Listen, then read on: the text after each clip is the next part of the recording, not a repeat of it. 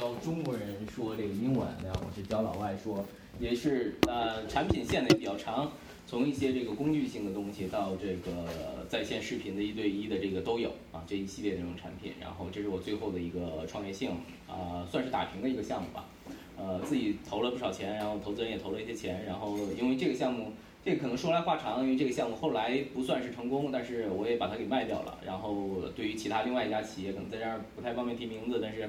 呃，也是新东方旗下的一家企业，然后。呃，作为它的一个战略的补充，然后它把它纳入旗下，但实际上中文的在线教育这一块儿，可能目前来看呢，还是存在一些问题。当然，如果大家对这块儿感兴趣，我们也回头也可以私下里再聊这一块儿。但今天我们可能根据这个主题来讲，所以呃，不然可能叫我意思就是说这个事儿我可能还稍微有点经验，然后可以跟大家去讲一讲，瞎聊一些吧。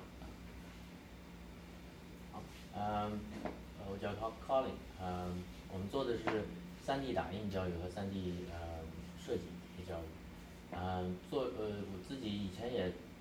不会像班尼那么做过那么多项目，但是也参加也参加过一个团呃创业团队做过一个，呃，医疗仪器设备的研发。我自己是工程师出身，啊，然后那个项目做的还挺成功，所以在创业的这个路上就想一直走下去。嗯，为什么会选择 3D 打印和 3D 建模呢？首先我自己的背景就啊跟设计很有关系。啊，做了很多年的设计工程师，然后觉得这方面技能其实对于大学毕业生也好，或者从小就对设计感兴趣的孩子，呃，呃，中中学生也好，他很少有一个正规的途径可以去获取这个这方面技能和知识，所以我想，得这还是目前是一个痛点，这个领域还比较偏，呃，没有那么多人关注，啊，所以我觉得这这是一个突破口。大家好，我叫我叫 Daniel，呃，我在国内做了八年的市场和公关，大家可能在某一段时间呢，就是差不多一三到一五年之间吧，就是市场上高高端车企的市场方案有百分之二十是我一个人写的。然后呢，后来来多伦多之后呢，我也辅导过几家这个两到三家的这个教育教育机构吧，就是帮他们做运营啊、市场啊等等，包括产品的策划之类的。后来我发现大家有一个问题，就是说。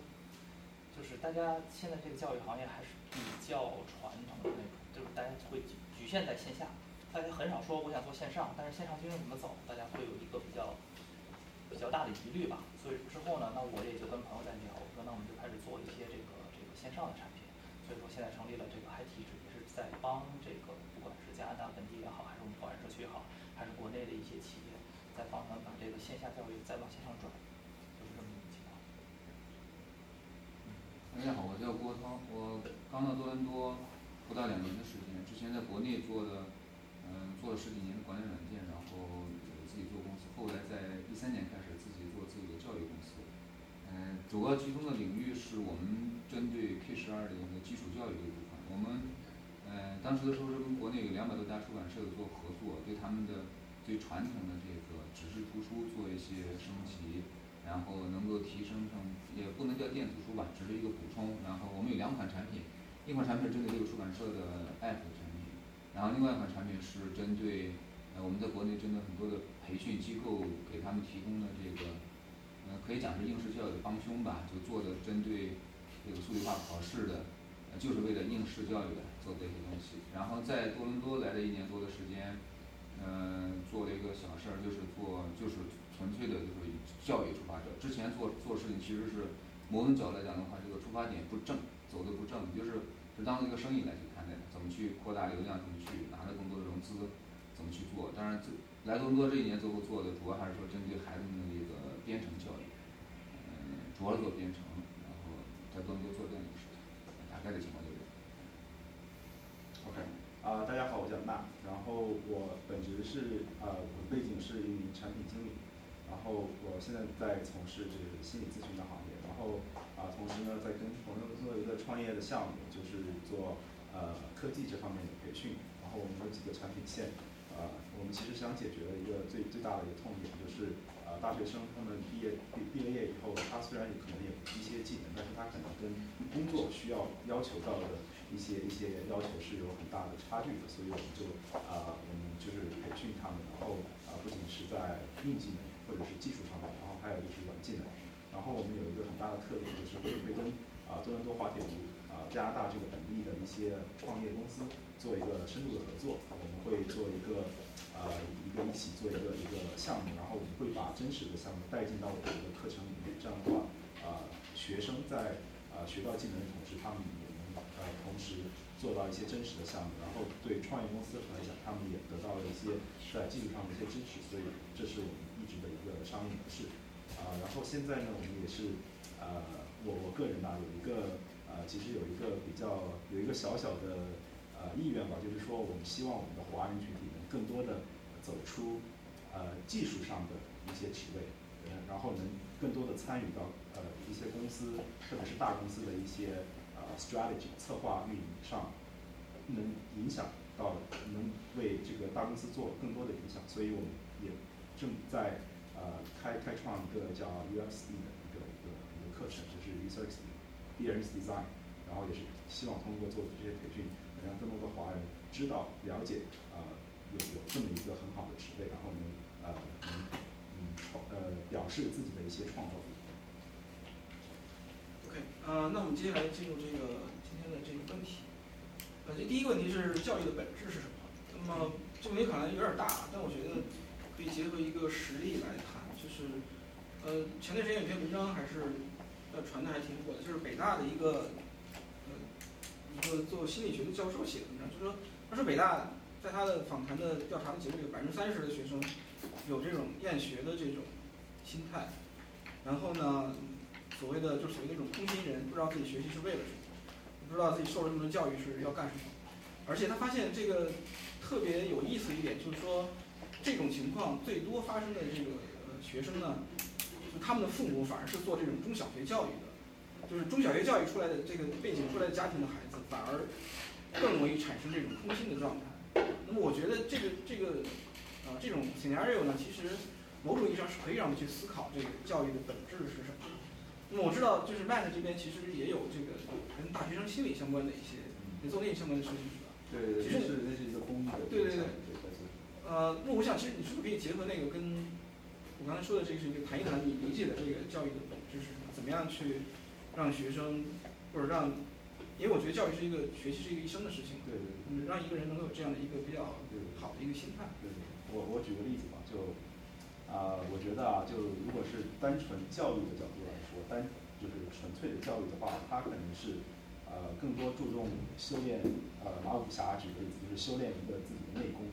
然后让自己的全身的一些一些素养，或者是一些自己本身个人的一些能力得到一个一个全面的发展，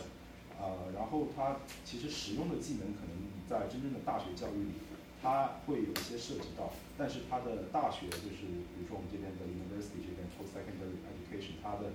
它的本质，它其实并不是说要让你去学习一个很专业的技能，啊，我记得之前有一个很有名教育学家，他叫。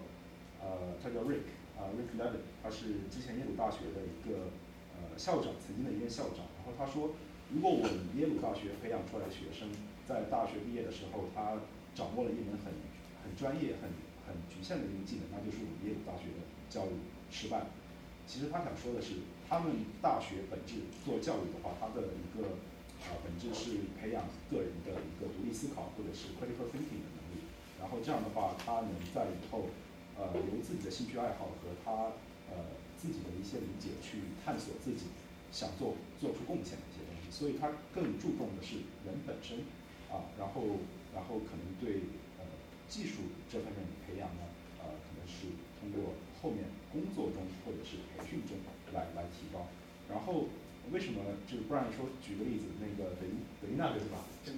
有些人他不理解，其实很很简单，我我自己也不理解。我上完大学，我我找不到工作的时候，我也在想，我花了这么多时间，花了这么多钱，然后上了四年大学，听起来是个蛮不错的大学，最后很难找到工作，那我为什么花了这个时间？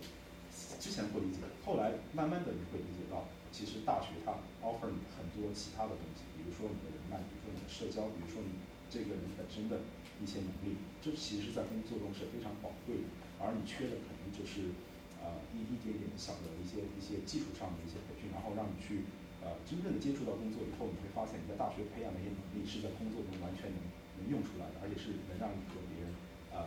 stand out 的一个一个一个素养。所以呃，这可能跟年龄和阅历有关系。如果一个一个学生或者是一个年轻人，他能从小的呃会有很多 co-op，或者是有很多工作的机会，或者是跟朋友一起做一个什么项目的话，他可能会更加的理解。而在中国这方面恰恰是最缺少的，他缺少一个动手能力，或者缺少一个自己去独立思考的。他可能从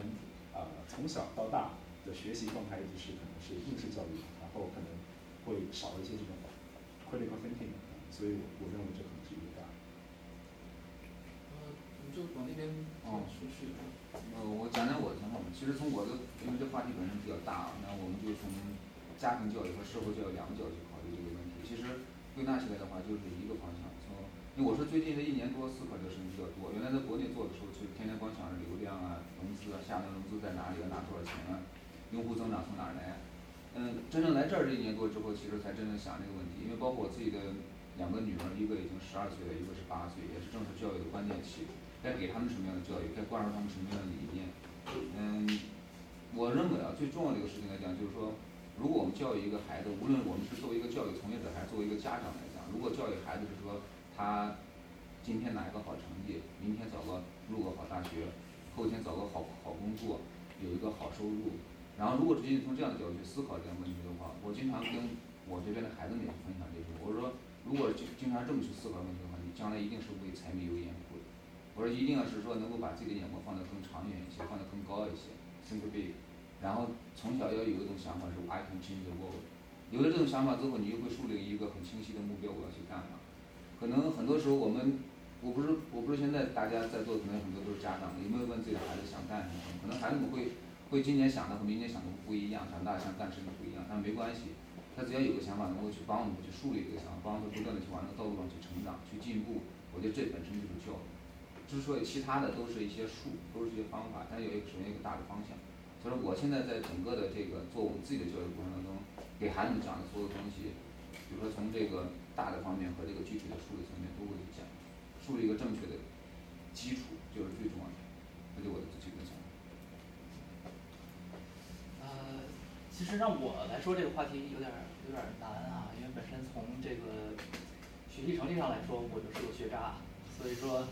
让我谈教育，我真是没有什么太多的想法。但是既然我们做了教育这个这个这个公司呢，其实我们对教育来说也是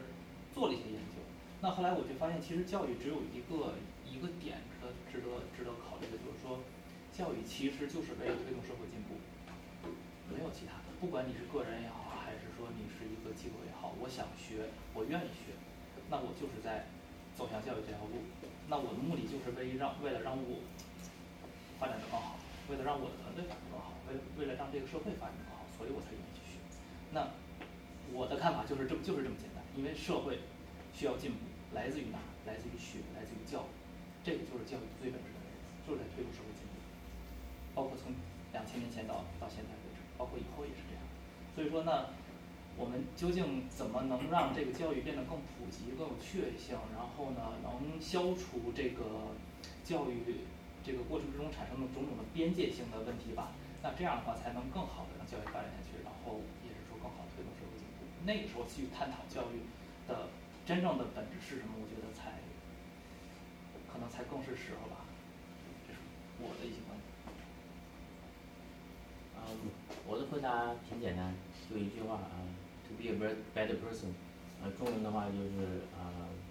做更好的自己，呃，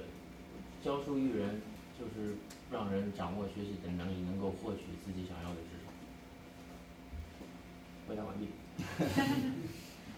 OK，那你可能呃跟前几位讲的刚好，他们讲的顺着他们这个单牛啊，他们讲到这个东西，他们认为这个教育是这个促使进步的，这个从我。我我一方面也认同，但是其实我最近一直在思考一件事情，可能，呃，就是如果一个东西有本质的话，它存在两种，一种是它先天性存在，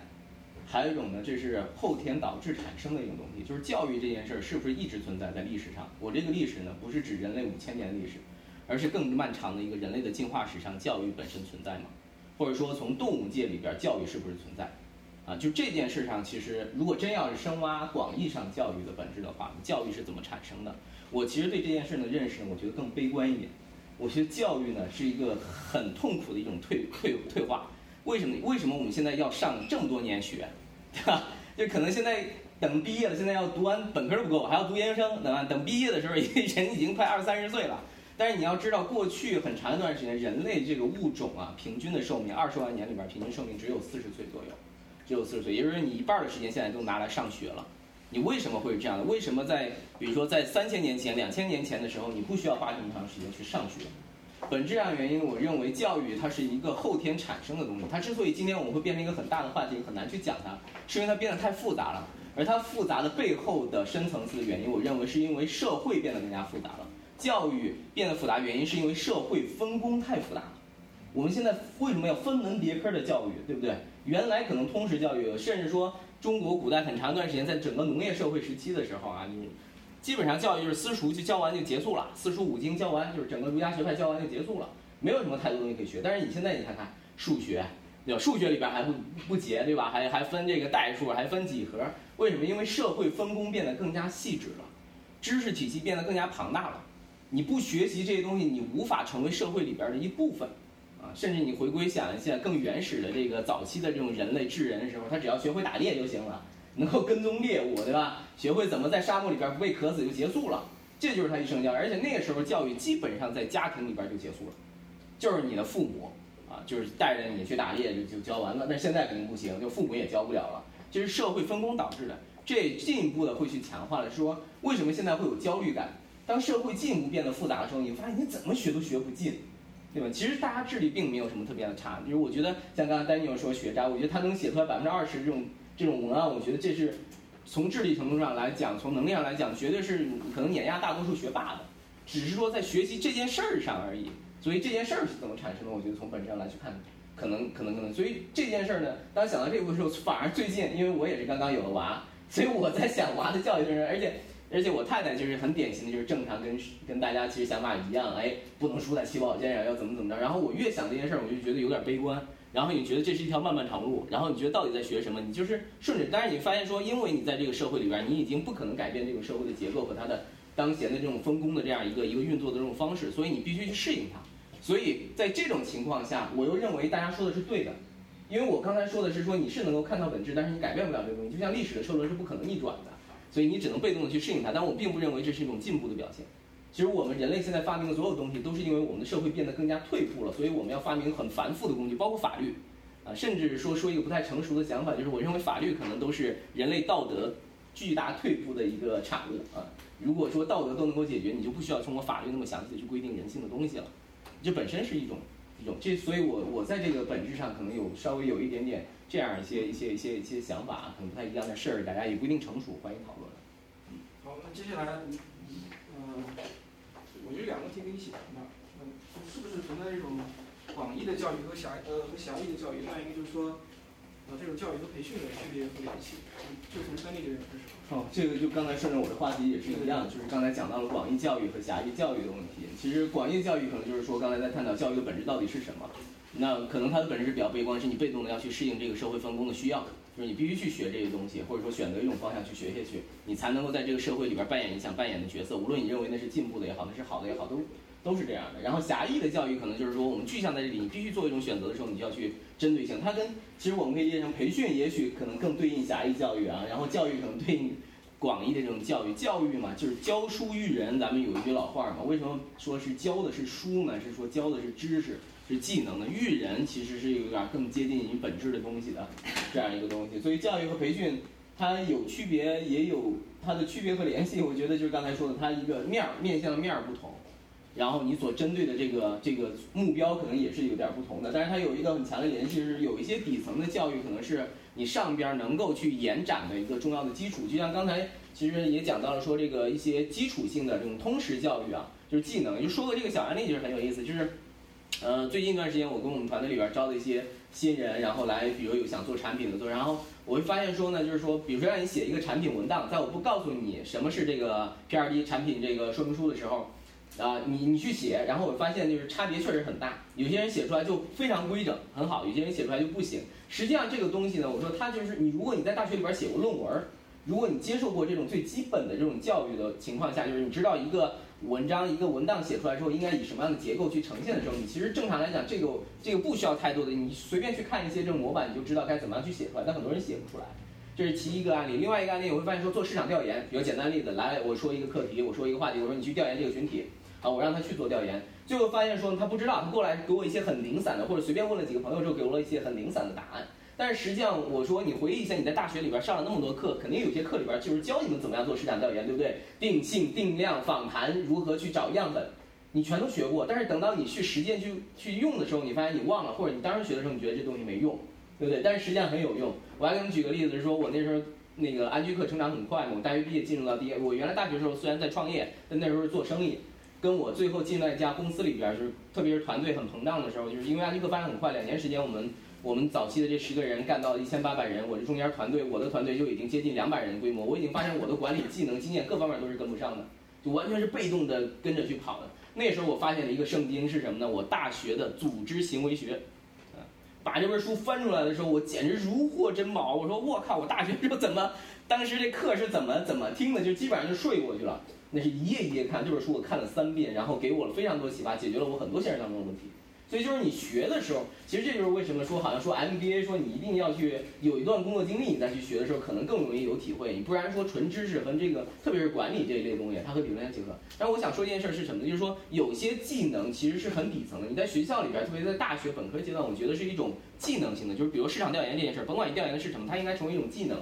包括你做会议纪要，对吧？我原来很早就有说过，会议纪要是一个我去看一个我的员工进来之后，我觉得这个人的底子怎么样的一个很好的方式啊。我说开个会，你记个写个会议纪要，就我刚才跟那文档是一回事儿。所以这个是我认为就是说有一些东西是很底层的这样一个东西。然后培训呢，可能是说你在一个具体的技能上，我让你掌握这个技能，但是它解决不了说你。你就是你知道了这个技能，但是你是不是能够举一反三的应用？你是否具备这样的应用能力？你是否有这样的理解力？你知道哪些东西是一个底层的东西，哪些东西其实是它只是一个技术？所以这个可能是一点儿一点儿粗浅的认识吧。我我还是挺同意白你的观点的，那个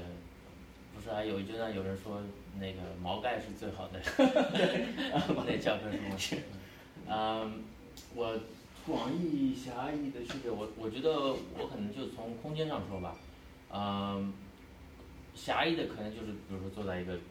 限定的空间里，坐在一个教室里，大家上一个课。但是广义的教育可能生活之生活当中无处不在，你每每一分每一秒都在接受着教育，身边的每一个人啊都对你有影响，身呃每一件你经历过的每一件事情都是一个教育的过程。啊，如果说那个教育和培训的区别，我觉得跟 Benny 的很相似啊。我觉得培训就是教技能，教你会一样工具，会一个啊会做一样东西，会一个会写一个文档，会使用一个东。东西，而而教育的话，那，呃，更多的是呃，回到我刚才说的，be a better person，就是让你这个人呃本身的提高，呃，而而不是仅仅注重于啊某一项技能。你看我们在做呃培训的时候，也希望要做做的是教育，而不仅仅是培训啊，教呃学生做呃三 D 设计的时候。呃同时帮助他们找工作的时候，也也希望教教给他们，或者说，呃，分享给他们，呃，在工作的时候真正应该，呃，怀的心理状态和一些这个为人处事的方式，或者这个啊，设设计的理念，这个方面是我觉得更突破了培训的限制。在朝着往教育育人的部分，对对吧？你的学习能力，然后你的抗压性，对对对，面对逆境，怎么怎么跟同事、跟领导相处，坚持这一些。其实，在我看来，这个广义的教育和教育其实是一回事儿，反而是这个狭狭义的这个教育和培训呢，其实是等。那广义的教育来说呢，就就就是针对全人类的，不管你是谁，不管在什么地方。你做出的每一个对社会有贡献的东西，你学到的每一个能促进社能促进社会这个这个发展进步的这个知识点，它其实都是都都能成为教育。那狭义的教育呢，和这个培训呢，就在于说狭义教育，因为每个人个体是不一样的。咱们这屋做了有差不多将近有四十个人左右吧。那四十个人每个人有人会弹琴，有人会做饭，有人其实这些东西都是属于个人的这种狭义的教育的范畴之内。那培训呢，其实会更具体一点儿。那什么叫培训呢？就是学，我不知道大家知不知道，就是在学习的过程中有四个阶段啊。第一个是这个不知道自己不知道，然后第二阶段是知道自己不知道，第三个阶段是这个不知道自己知道，第四个阶段是知道自己知道。其实培训就是从一个不知道到知道的这么一个过程。那么为什么要培训呢？就是因为我们之前人类的历史长河时间太长了，那人类经过这个这个几万年积累下来，这个不管是生活上的常识也好，还是这个理论上的常识也好，你需要从你一出生到你到你死之前，可能是七十年，可能是八十年，你要把人类之前几万年积积累下来知识你都要学会，对不对？现在我们现之前可能可能一百年以前人类的知识可能可能刚刚刚才班尼说的这这个这个只要这个几年的时间把四书五五经学学会了就好了。现在你想学得好，大学里你又又有数学，又有又有这个物理，又有这个这个统计，各门各各门这个这个各种学科都有。所以说你需要通过培训，让你在很短的时间内找到你自己个人未来未来发展的这个方向。这个就是从培训到狭义的教育，再到广义的教育这么这么一个过程。这是我的看法。嗯，我我觉得是这样的，从从这个角度讲的话，每个人可能就算一个老师。任何一个人，其实他在做的过程当中，就是就像一个中间有一道板，或者说他有个不太明确的一个分界线一样。有有可能你在做的是一个培训的事情，但是你把它一转换之后，它就是个教育的一个事情。然后包括说我在我来看的话，我们的体制内的教育其实它也是一种培训。我们所见到的所有的上市公司，所有的这些大的已经说盈利做得非常好的公司，我在我来看，它也都是培训。它无论是做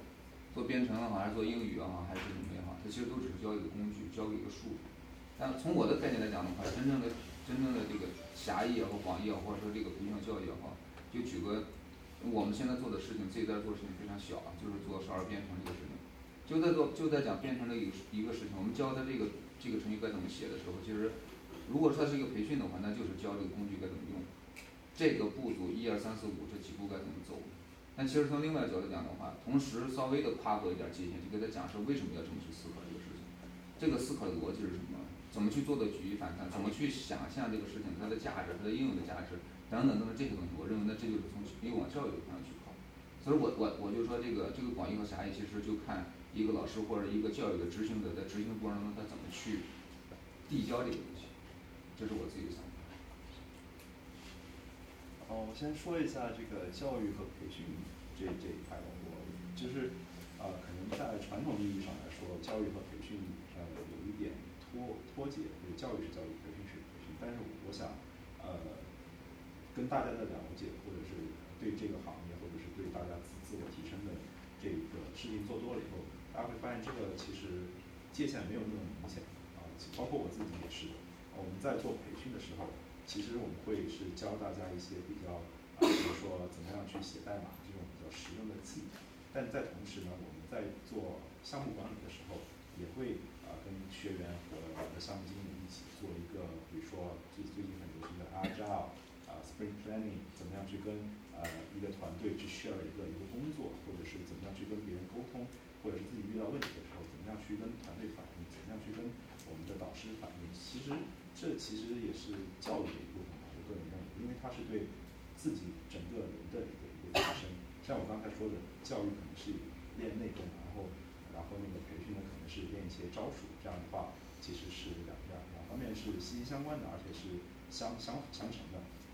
所以我就觉得这个分界线其实没有那么那么明显啊。然后呃，比如说我们去啊面试一个一个一个大学生，他毕业他去面试，一上来。别人问你有什么能力或者你有什么呃那个 qualification，那说啊我这人素质不错，然后可能考那个面试官可能是给你给你一个商业的微笑，说我们会不会再跟你联系。其实他必须其实要展示一些呃一些一些呃特殊的一些技能，比如说我 PPT 做的很好，我数据分析做的很好，或者是我代码写的很好，我有什么经验，其实这些都是一些具体能力和自己一些经验要去给别人展示的。这个是培训它的它的这个价值所在，它就是让你啊落地做一些接地气的一些事情。然后这个广义教育、狭义教育，我觉得大家说的都挺好的，就就不不多发表一下。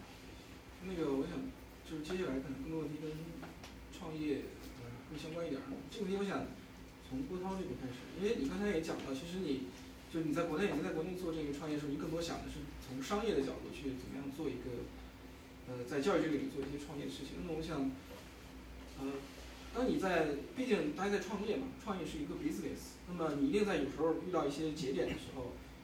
可能这么做就是比较注重社会效益，因为教育毕竟是一个跟社会效益相关的事情。那么你要那么做呢，就是注重商业效益，对自己公司更加发展更好一点。那么面临这种冲突的时候，就首先是大家有没有面临过这种冲突？那么接下来就是说，在面临这种冲突的时候，你怎么样去做这个抉择？那么推动你做这个决策的是什么样的一些因素？如果说我选择很简单，就是如果按照以前的我来讲，想的很简单，就是商业，只能去朝那条路去做，因为几十国人等你吃饭，很简单。然后你要有营收，你要能够要么就拿到钱，要么你拿到投资公司的钱，要么你拿到社会的钱，拿到用户的钱。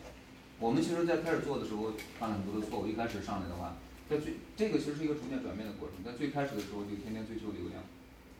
呃，能有多少个，能有多少出版社合作，能够有多少本书的合作，能够每天有多少下载，呃，其实忽略了一个很重要的因素，就是这个营收的问题。所以说到了后期，我们发现我们原有的商业模式存在这个最最核心的问题，就是好看但没有收入，就用户可以天天进来，呼呼的来，嗯，形象工程做的也很好，跟很多当地的这个国营的教育出版社合作。一些嗯民营的出版社合作，和一些师范类的出版社合作，做得很好。但是，呃，因为我们当时面临一个最主要问题，就是说这些使用者和真正的付费者，他不是一个同一个群体。使用的可能是孩子，但真正的付费这个家长，那家长是感受不到这些这些东西。其实，所有的在线教育其实都会面临这样一个问题，它最终的使用者其实都是这个孩子，然后体验者是孩子，真正付费者是家长。那怎么让那个家长能够看得到这些东西，是非常重要的一环。当然，在我们那个时候，其实还没有在线直播，或者说这种。呃，直播课还没有兴起，录播课会比较多一些，所以我们后期又做了另外一款针对，嗯，就是你刚讲的问题。那我们其实，在中间出现了一个阶段，资金非常非常紧张的时候，要怎么去做的问题。结合我们已有的产品，结合我们已有的这个渠道，我们又做了另外一款产品，是针对国内的培训机构去提供这个，呃，就是我讲那个帮凶的平台，就是一个测评的平台，嗯，帮助他们老师怎么能够出题，怎么能够题目出的更精准，孩子的情况收集的更加准确。结合着那个早期也研究过图图像识别等等，也也投了很多的费用，当然最后没有成功，还是需要通过人工去做，但起码是是有了不错的发展。但是现在再来看的话，一八一九年再来看的话，国内其实这块在做，我们讲 AI 的这种呃推荐学习等这块做的已经非常不错了。但当时我们在做的时候，其实在一五一六年那个时候开始做，确实无论从技术方面也不够成熟，所以花了很多的人力和物力去做这个事情。当然，那个产品来讲呢，是有很好的营收，就很简单。那个商业模式来讲很简单，我们就是一个商业，就是去你机构付我多少钱，你开十个老老师的账号，一年费用多少钱？一年三万，一年五万，然后我就帮你能把孩子的成绩提高，就做一个很简单。这所以说这就回到你那个问题，叫我来选择，就是只有一个，当时的目的就是就只有商业。但现在在做事情不一样，现现在就很小在做。就所以你觉得，其实，在你能够 cover 范围之内，你是现在更注重？所谓的社会效益多一些是吗？啊，目前这个角度讲，我自己做的事情的话，那是纯粹是一个爱好。做的编程教育的话，就是我觉得我来这儿之后一看的话，周边的很多孩子，很多的家长，然后其实我觉得这边的公立教育其实很好啊。这边公立教育是真的在做教育，他不是在做培训。但国内呢，我觉得体制内的教育其实都是在做培训，都是教给孩子们怎么数学算得好，作业做得对，这个。这个文章怎么写的？老师一看这个很标准，出来都都长一个样的。但这儿的孩子不是这样，所以这儿做的是教育，但这儿呢缺的是一些，可能我感觉就在目前来讲，就是在整个的这个比较新的这些技术层面来讲的话，体制内的教育还是欠缺。所以我自己就在教孩子做编程这个部分，那纯粹的是一个爱好，纯粹是一个爱好，就是从自己身边的几个孩子到十几个孩子到二三十个孩子逐步逐步的开始。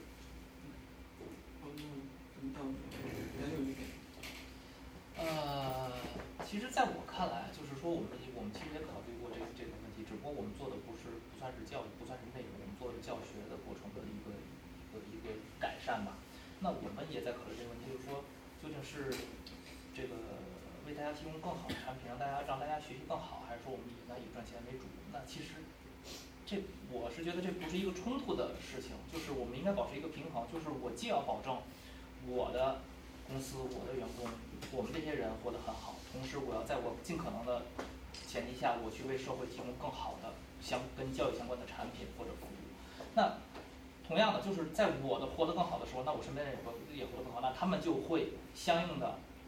有他们自己的这种好的教育资源，推动他们自己去进步。那我们在这种可能情况下，那以我们最大的能力去帮助其他人去进步，其实就是其实就是一个一个一个一个平衡点，让大家都活得更好。那其实也就是我们在讨论到为什么你是这个这个什么是教育？那其实这个也是一个教育，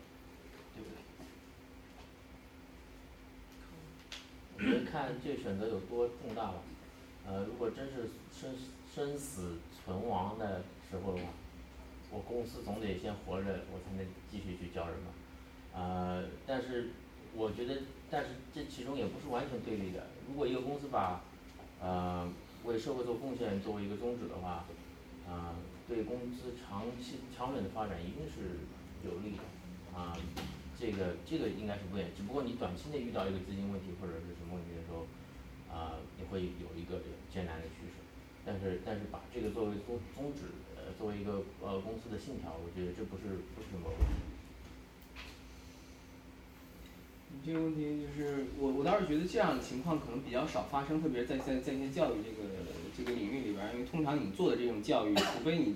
就是骗人，就是骗人把钱跑了，对吧？不然你多少都会教的。但是你是说你教的这东西好与坏这件事儿呢？说实在，它的评价标准呢是是比较困难的，因为它不是一个标准。你你甚至有时候你完全用这个分数。说哎，这孩子上了你这个培训班，分数就是高，但是上他那培训班不行。但是那培训班教这孩子挺多额外的东西，你说好不好呢？这很难讲，对吗？所以其实我觉得，就是真正教育公司就是在做教育创业的时候呢，呃，你说不管是创始人也好，还是他公司的人，他会不会遇到这样的情况？我觉得在有些微观执行层面上会遇到，比如说在卖课程这个销售，并不是说这家公司它并不注重社会教育，它注重，但是它销售迫于它的业绩压力，它可能会编造夸大一些。效果或者产生一些这样的，在这个层面上，我觉得是容易出现 Brian 刚才说这种案例的。但是这种情况，你只能通过企业的文化、通过制度尽可能规避这些事情。但是有一些底线在那里的，就是说，如果你说你这个底线是，你说我要为了挣钱突破这个底线，我纯粹就是骗人，或者说我就把教，因为有一些教育产品其实就是传销类的产品，其实很多传销借借借这个东西，啊，那可能就变成另外一回事了，对吧？所以那个东西可能是一些一些一些底线的东西。那么在这个选择的时候，你肯定至少不能突破底线。除此之外，我觉得在经营的过程当中，作为一个一个企业者来，你把这个底线定好了之后，你其实还是更多的应该是关注企业是否能够活着，是否能够普及到更多的人，是否能够扩大市场。因为只要你是一个好的产品，肯定能够。然后你说会不会有一些，就我刚才说那种偏差，就是说，哎，你这个东西到底是好还是不好啊？它都会有正反面。就是简单来讲，就是拼多多上，你说卖了很多这种所谓的仿牌货，你说它好与不好？但是我我这么说不是太合适，一定不是特别合适啊。我这个例子我不是特别，我就随口想起来的。但是你说它。它不是那个正牌的，但是那至少咱说别别别造这种特别假的东西啊！它也是洗衣粉，它也是洗衣粉，也是一个地方的洗衣粉厂、日化厂，然后面对日益竞争的这个市场环境，它打不过这种宝洁这样东西，但是它也是一个小厂在生存，它就仿了它这个牌子做了，然后它价格低廉，但是其实也不错，而且它价格低廉满足了价格低廉那个消费市场的需要，就比如说农村市场，你说它，你能从完全从道德上来去评价这这件事情吗？我觉得。虽然不是特别合适一个案例啊，但有时候可能也会存在这样一些一些一些问题，它的未必它的初衷不是好的，或者是怎么样。但是作为企业来讲，如果我们今天只是在讲去创业来去讲，它本身就是当成一种生意，除非你说我做的就是呃可汗学院这样的，或者说你是一个公立学校，那其实是它它不是两个。本来商业类的教育东西就是对对公立的这个或者说公立的这个教育体体系的一种补充。它作为一种补充，你就不能够完全按照那样的一个标准去要求它。这是我对这件事的理解。这边就在一个完美的世界里啊，就做任何教育或者培训的，呃，一个一个公司或者是创创始人也好，他的初衷一定是要啊为自己服务的人群带来一个正面的一个价值，或者是呃给他们呃 offer 他们需要的帮助，在一个完美的世界里，当然现实会。会进来，然后会有一些其他的，比如说资金运转不周，比如说啊，这个这个有人撤资了，或者是有 partner 怎么样，自己这公司的运转或者是市场上遭受到的打击，当然会做一些妥协。但是啊，我认为作为一个教育和培训这这一个领域里的一个一个一个服务者，我们的初衷一定是要服务到我们的人。我们我们应该呃永远不要忘了怎么样去给他们一个最好的用户体验，怎么样能给他们最好的帮助，让他们达到自己的目标，而不是我们的目标，是他们自己。这是我觉得我我们做培训和教育的一个大的方向。那我后面还有几个问题，但我觉得这时候我可以先问在座的有什么问题，现在想问，可能一会儿就忘了。还有什么想问的问题吗？嗯，听众们。刚才讲到说，嗯，私有教育的话，在时效上面是很难直接体现出质量上面的进步。那么有没有什么更有效的方式是能够说服，比如说家长，不是不是真正产品的或者是服务的消呃消费者，能够更有效的吸引到他们，能够说服他们，你产品确实是有质量上进步。问题是提给哪一位？嗯，那就那就刚才刚才提到啊，啊少儿少儿编程的嗯，项目。这个挺难的，说实在的，因为我一向很难回答这个问题。嗯，我自己也思考很久。是吧对，就是。假如暂时回答不上来也没问题，我们我们可以会后再再。对，其实现在很多的做的都是所谓的一些，嗯，用的那些方法，我觉得都是一些术的问题。那最关键的其实还是，我现在自己，因为原来的时候我们做那块儿教育的话，当然面对的，没能够一手直接 touch 的最终的这个用户。我们的我们的用户其实还是最后真正的给我们带来商业收入比较好的、比较现金流状况的，是一个 to B 的模式。针对培训机构，所以说他接触的不是最终的家长。我现在自己在这儿做的这块事情呢，是真正的跟家长、真正跟孩子在打交道这个事情。其实从我接触家长，包括我自己是一个家长这个角度来看这个事情的话，我对于现在的孩子，呃，并没有特别高的期望，并没有特别高的期望。我没有期望我的孩子一定怎么样或者怎么的，包括他在学校里学的好坏，还是回回家之后都没有太高的期望。我我我自己的本质出发点的话，他们开心就好，真的开心就好。然后那个我在教孩子的过程当中，好多家长也是这么来讲的。其实好多家长他并没有说一直在盯着我去问说这个孩子这节课学的什么呀，或者或者有什么进步啊没有？我当然了我不知道他们回家有没有问孩子，但跟我的沟通过程当中，每节课节节后下课之后，有时候有的家长能跟我再聊半个小时天儿在这儿，但也从来没有过是是关心这个事情。所以这真怎么去把这个事情做好，我还真没有找到好的解决办法。嗯其实呃，你现在你其实有有有这么一有这么一个一个方法，大家可以借鉴啊，就是说，因为以前这个小米出过一本书叫参与感，然后呢，参与感这个这个东西呢，就是从字面上意义来说也是非常非常这个直观的。就是我举个简单的例子，就比如说大家都知道大众，那大众他们自己有他们自己的儿童座椅，那怎么知道这儿童座椅好还是不好呢？那家长去去买它，当然关心自己的孩子，但实际上效果是什么样，他们也不知道，对不对？所以大众每年都有一个家庭日，就是让这些有孩子的家庭来体验一下跟大众相关的所有的儿童产品是有多好。那同样的，在教育这方面，大家也是，就以往我我们在做教育的时候，就是想我要把这个跟家长去推销，说这东西有多好多好多好，但家长不知道。但是有多少人尝有多少人尝试过说，我把这个初期的这个学习过程，把家长也一起带进来，因为家长他通常是人云亦云，就是我朋友说这东西好，所以我还我孩子要去学；那个朋友说这好，所以孩子要去学。但家长不知道，而且其实，在孩子学的过程当中，这些知识家长也是完全不知道，甚至不懂。那如果要是能把这个家长在初期的学习过程中，让家长体验到哦，这个学习过程中是有这些心得，家长学了新知识，他也知道孩子从你这儿也能学到新知识，那他自然而然就会把放心的把孩子交给你，之后就是一步一步走下去。我我补充一点，在这地方三 D 打印就有作用了。这个 呃，比如说你数学，呃，怎么知道你数学到底学好没有？哎，我们打印的东西，我我们的东西可能你就得先测量，测量以后通过计算，知道这东西呃长宽高应该多少，尺寸应该多少，把它打印出来。这个就是很能 visualize 一个一个一个东西，然后在这个过程当中又能体现你的知识水平的一个一个方式。嗯，像在座的呃 robot EDV 也也是一个很很好 visualize 的一个东西的一个过程。你说编程，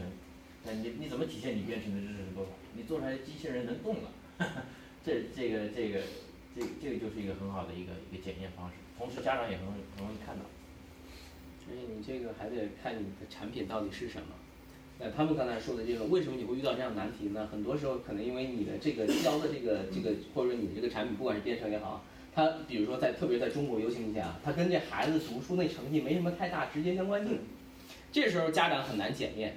你知道他他不知道，所以你这时候这类的东西反倒是卖给家长的时候比较难。你得给他说明白了，你说我这孩子把时间花在这儿了，到底得到什么了？那刚才提到的很多，就是比如包括让家长有参与感。哦，原来我做的很有乐趣。我发现，特别是你说的观察孩子，哎，就像你说的，我现在其实也是这种想法。只要我我我怎么判断？就是孩子去了之后在这玩儿挺开心，我觉得行，这就行，对吧？而不是说抱着一个功利的目的的。但是你要知道，如果这个家长本身他就是这样心态的话，你不需要说服他，你用产品去说服他。你孩子玩完之后好，包括参与感进来之后好，OK，结束了。但如果你的产品是一个就是比如 K 十二教育应试型的产品，这时候你说服家长那就很简单了，因为这个东西是标准化的、可测量的，孩子来你这上了这学期之后结束成绩一看就说话就行了，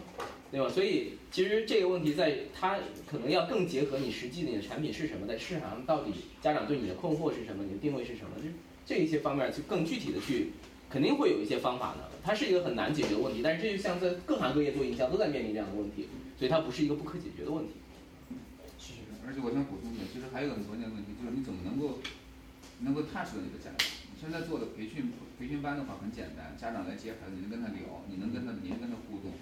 嗯，你像我们前段时间，呃，这个学期结束了之后，我们把我们四五六年级的孩子聚集起来，做了一个小的类似于一个 demo 这一样的这么一个活动，然后孩子们自己做的 project，然后可能是最后进入六月份之后的几个星期上课，我们就没有再教授新的东西，只是把原来东西让他综合起来自己做。天马行空的做，随便做，做的好坏，老师不参与任何东西。你这个问题来问我，我来给你讲这个问题怎么解决的东西。你自己做，做完了之后呢，每个人他要准备一个 project，要不是这个 PowerPoint 去介绍自己的这个项目。然后最后的话，每个人有十五分钟的时间，十分钟可能是讲解自己的 PPT，或者是八分钟，然后几分钟去演示自己的产品。他可以邀请家长，要求其他的同学都上来去体验他们自己做的 project，做的游戏。那那整个过程那两个多小时，家长也乐翻了天，因为有的孩子做的东西他确实就有 bug。对吧？那就是跳不过去，就是走不过去，啊，他就是有 bug，这很正常。然后我们就会给他解释，让孩子自己解释为什么这样我做不过去，我存在问题什么。家长一看的话，孩子不仅仅说是孩子，家长其实看的时候不是说我孩子这个东西做得好，做得完美，特别炫就一定是最好的。那孩子这个过程当中思考，去积极在思考，家长能感受到这个东西。这就是说，我说这当然这都是数。其实我们我不太想去强调这种东西，因为我感觉这东西始终都是说，就是运营的手段。我我我我不太喜欢手段这个词，就是。感觉有点朝那边走，朝那边走。我更更希望是正向一些东西。当然，其实另外关键问题就是说，当你的量到了什么规模时，你怎么去踏实你的家长的问题？你小规模你都没有问题，但真的在线来讲的话，你有你有几万用户、几十万的家长用户的时候，你怎么去做这个事情？怎么更真的是有效的手段去？你去筛选一些典型用户还是怎么着？那你做了这个工作之后，你的目的是什么？你的目的是为了扩大你的影影影响力，或者说扩大你在用户当中的知名度。我肯定怎么再把它传播出去？这个都是非常关键的点。那这个江姐那边可能会更有经验，他原来做公关也好，原来做这种做做这种传播也好，对吧？这怎么去选择这样的用户？怎么再把你这样的效应去把它传播出去？都很关键。所以说不同阶段你其实这个手段是不一样的。我我也讲的手段这个词是不一样的。嗯。再说。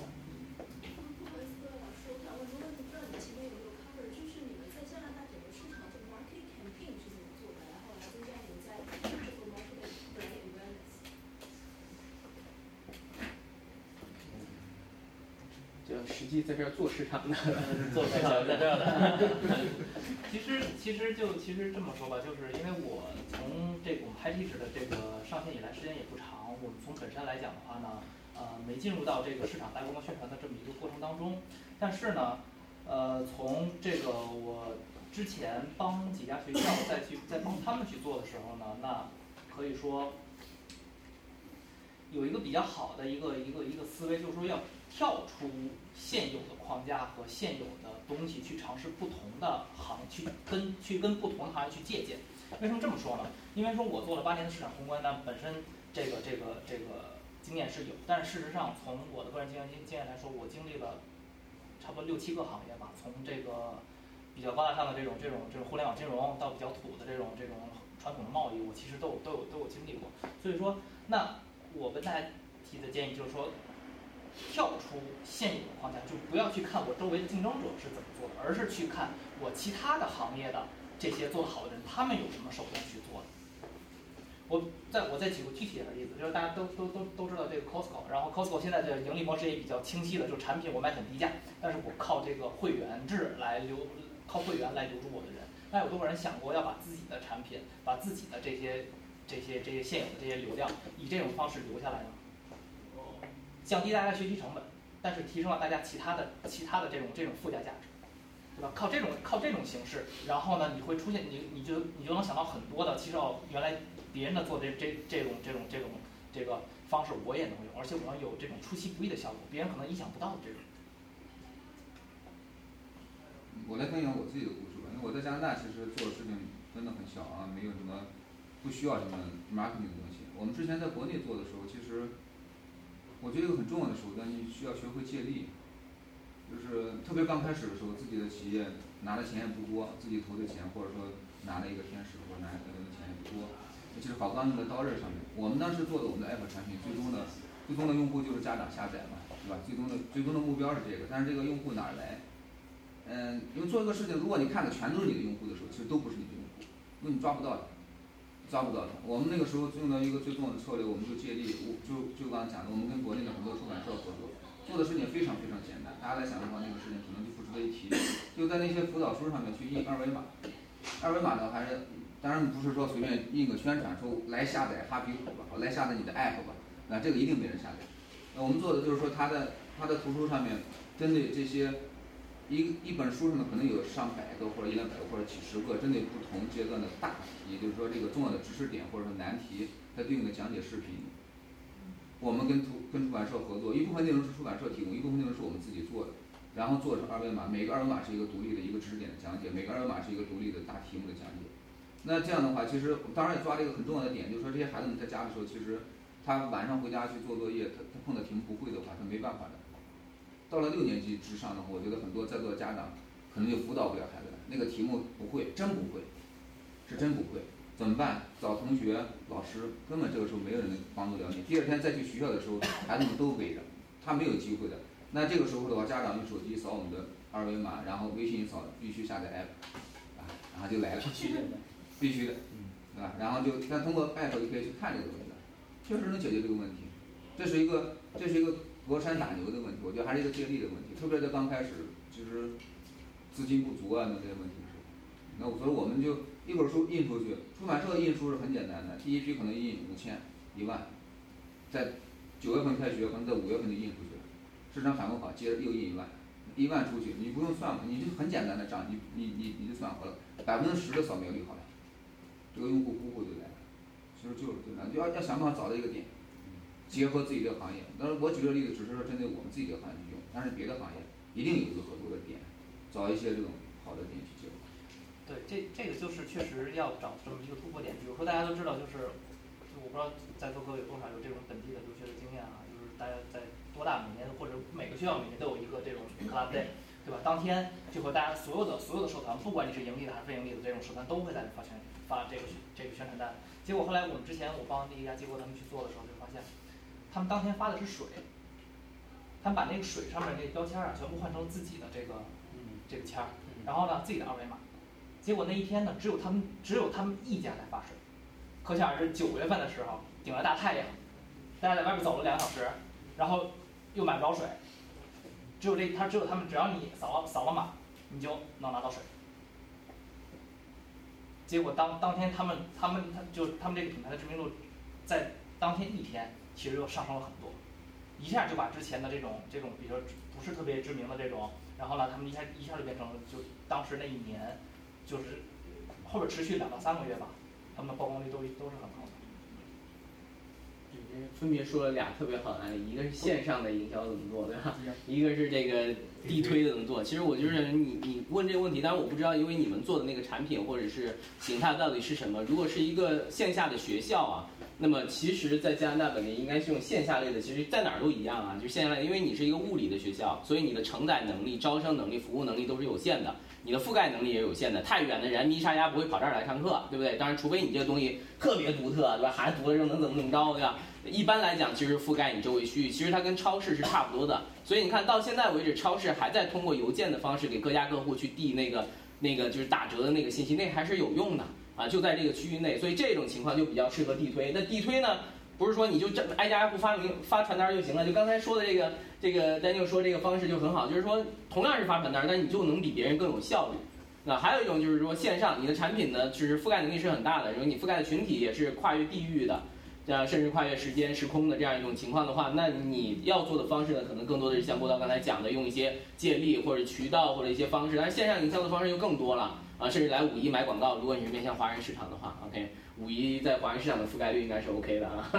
就类似于这样，特别是一个小，其实小市场很好打，因为真的华人市场很好打，就是简单来讲，因为像五一这样，因为本地的媒体华人媒体比较少嘛，一家媒体的覆盖率就够，你在这一个媒体上打一个广告，基本上华人大概率就都都知道了。只不过说就是就是有时候你看通过我们去发微信，我没有发现同样是用我们的微信，我们因为我们微信粉丝的阅读量在那放着，但是有一些呢客户呢发出去就效果特别好，有些又很差。其实根本上还是说发出去的那个内容，这又回到他们说那个问题了。同样是用了选择了这样一个渠道去做这件事儿，你里边的内容到底怎么写？你给用户提供的是什么？别人打开了你这篇微信之后，不仅仅看一篇微信，我还得到点什么？我拿到点什么，对吧？就像刚才说，打开之后其实是一视频，特别有用啊，那很好的帮助到我，就是类似于这样的。就是说在做这个 marketing 产品的时候，里边一些细节的这种执行层面一些问题。但首先一个大面上，你要看你选的到底是什么。我原来做那个我们那个那个汉语的那个产品呢，我们在全球差不多接近八十个国家都有用户，啊有些国家用户很少，但是它八十个国家一共有三十万用户在用我的产品，全球。而我做这件事呢，只用了两个渠道，谷歌 Play、Facebook 没有。海外市场比中国市场好做得多，海外市场很简单，就是买流量就可以了，甚至有些地方流量非常便宜。我告诉你，印尼买流量不到一美金一个用户，不到一美金，非常便宜，非常便宜，我只要花钱就可以了，很简单。OK，所以它还是，所以这是几个几个一样，它既分阶段，也分根据你的产品所面临的市场和情况不同，你要有所选择啊。呃，我们这儿好像也有 marketing 大牛嘛，Jenny 之前也有做过分享啊，欢迎你们可以去找他来去沟通这个具体的事情，他对本地的这个 marketing 也很熟悉。OK。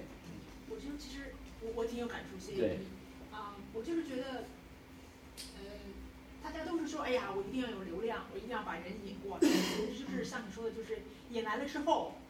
其实你给人家是 garbage。对，landing page 到底是什么？对啊。所以就像你，像你出去，比如说你你你 dating，你第一次约会，然后是有人，好多人都想跟你约会，但是你来了之后，你是真的是一个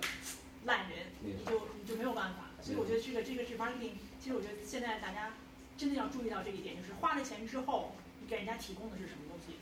甚至有可能就是你如果真的是给人家提供的是好东西，你就不用花钱，人家自然就来。嗯哼。嗯，确实存在这样的问题，就是很多时候就是我们这边，我我经常接触到一些客户就是这样，我们其实五一是能够给你带大量的流量的，转化率非常高，我能看到他那个，但是呢，用户一到那儿呢，就是跳出率非常高，跳出率甚至能达到百分之九十、百分之八十，他的页面加载半天都加载不进来，加载进来之后样式是有问题的，甚至他拿一个 web 的东西跑到移动端去投，打开之后那界面极其奇怪。这都是刚才 Jenny 所说的一些问题，甚至对于我们媒体来讲，你要真的给我一些很好的东西，也许我可以作为资源置换的方式，因为我发现这玩意儿对我的用户好。比如说你免费送给我用户一些东西，哎，OK 啊，我觉得也很好，啊，其实是有一些方法可用的。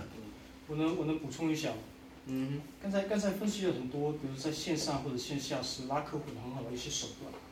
手段是很好帮助你拉到一大堆的客户，但是真的要让客户心悦诚服的愿意去用你的产品，更多的情况下还是要接触到底层的一些心理学东西。比如刚才说用一罐一罐水，来激发他们一个互惠的心理，让他们愿意使用你的产品，用用于跟你搭建这个商业的关系，这是底层心理学的东西啊，心理学东西。和产品经济那个 marketing 可能可能相关的基础还不是那么大，或者说 marketing marketing 的呃角色的话，很多情况下也要去学习一些心理学东西，让帮助你更好的留住客户。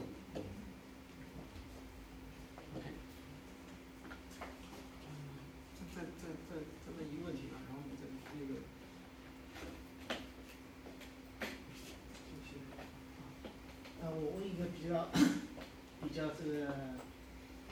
实实在在的这个教学的问题，就是说，比如说我们做那个中小学中小学的教育，那么这样在课堂课堂我说的是课堂里面的教育的话，往往这个作为老师来讲，他会碰到几个问题，一个是怎么来控制这个进度，呃，实际上这个进度的严还是松，也直接反映到，因为我们这个教育要使得两部分人都满意。一个是小孩子要，还有一个呢就是家长要，这个两方面的反馈。如果说你这个进度太严的话，那么太松的话，那么首先这个家长就不满意，觉得他们出的钱没有得到应有的这个教育。那么如果说你比较呃这严的话呢，实际上往往会我们发现有这样一个情况，就是你上课的时候啊进度太快，那么这个小孩子呢他接受不了，一旦接受不了以后呢，他那个课堂的纪律啊没办法控制，尤其是当那个你这个一个课堂里面的小孩，呃他超过一定数量的时候，那么但反过来也有一种情况，就是说假如说你讲的太慢。那么那些进度就是学生这个程度比较好的，他理解比较快的，那么他也就不会像听你听你后面要讲的东西。所以呢，我就想，不知道你们这个具体在做教育的时候，是不是有这种经验，就怎么来 balance 这两个方面，就是你这个教学呃进度的控制，这个学生的这个反馈掌握的呃这个程度，以及这个学校的这个教教室里面的这个这个纪律的这个。这个控制的情况，那么这个白的是怎么来掌握？其实其实这不就是我们接下来要问的那个问题吗？如何激励接受教育者的学习热情？就是，他这不是一个问题，是一堆问题结合在一起了。对，我觉得英峰应该，我刚才就想到，我说这个问题应该英峰会有，因为我上次跟他交流的时候，他提到过这个东西。我当时英峰如果你有想法，也可以跟大家 share 一下。这个这个问题很很复杂，因为你这不是一个问题。如果懂教学的话，那你肯定是懂教学的。这是一堆问题，结合在一起。而且只有实际从事教学的才会遇到这样。包括你这个班级是多大规模，其实都是很有讲究。我我来一个，嗯，就是人数的控制。应该是说是有很多的问题，实际上这里面涉及到你这个班级人数的控制。你的规模，你规模到底有多大？对呀，对。往往这个班级人数大的话呢，这个课堂的这个老老师的掌控能力相对来讲也比较。尤其在加拿大是这样吧？对，在哪儿都一样的。我从来都是这样的。如果是一个大班教学的话，就不可能做到面面俱到。嗯，不可能的，那是那个是一个反人性的，不可能的。只能是要么就是照顾最差的，要么照顾最好的。中间这些中间那个缩的型中间这段一定是跟着大流跑的。你教学老师再有责任心，再有爱心，照顾不到的。你照顾这部分人，你就会丢丢失。丢失那个，要么你就照顾中间这段，实际上好的那些丢实际上我也想说的呢，就是我特别这里强调的，就是关于中小学就小孩子教育，因为我觉得这个教育和成年人的培训，就是你们刚才前面讲的那个培训的事情，我的理解就是培训，简单来说就是帮他们找工作。所以呢，对成年人来讲，这个培训就比较好，可以掌握掌控。他不管这个培训的这课堂的 size 大还是小，因为老师是不 care 这个事情的。你你我是按照这个进度来上，你能够掌握和不掌握，全完全是由你你自己控制，而且你有 motivation，你的目的是我要学这个东西，要找到工作。但是小孩不是这么回事，因为有的是是确实他自己愿意来学，要求家长帮他报名，但是也有可能绝大部分的就是家长不许他们去报名去学习。所以我就说，你的问题是，就是。聚焦一下是怎么样解决中小学教育的这个进度？对对对对，因为这种实际上我在国内教育也碰到这个问题，在这里发现呢也也会有这种这种情况。呃，哪位有经验？我想说这个你这个问题可能更多出现在公办的一些学校，私人私人学校的话，它可以控制人数，它可以通过成本核算，你如果呃他是小班上课，呃单价高，它就可以控制到教学质量。呃，即便是小班的话，只要我就感觉只要是五个人，甚至是就是十个人以上，或者是五个人以上，实际上这个问题就会来，就是实际上人不需要很多，完全就会说，实际上这个问题就像我刚才说的，实际上是几个问题，就是说你可以上，我可以说的简简简单一点，对吧？大家小孩子就觉得满意，这个课堂啊上的内容都很满。不满意的，这个小孩子不会反对的。他即便是这个课堂纪律差一点，但是总的来讲，因为我东西上的浅，东西上的少，那么反正这个东西就过去了，小孩子很开心。但是反过来讲，家长不开心了。但是他从某种某种角度来看，啊，我出的钱一个学期下来什么都都没学到。我讲我这点实际经验，就是说，一一看您就前辈啊，就是在那放着，年龄在那放着。从我的从我的感觉来讲的话，这话可能讲不合适。从我的感觉讲的话，就是其实就算八个孩子，你可能你要把它分组。我上课是这样的，会有分组，然后一定是有快，一定是有慢。他同样的年龄段，就是都是四年级的孩子，他一定有人接受快，有人接受的慢。那我经常采取一种方法是说，让孩子们传帮带，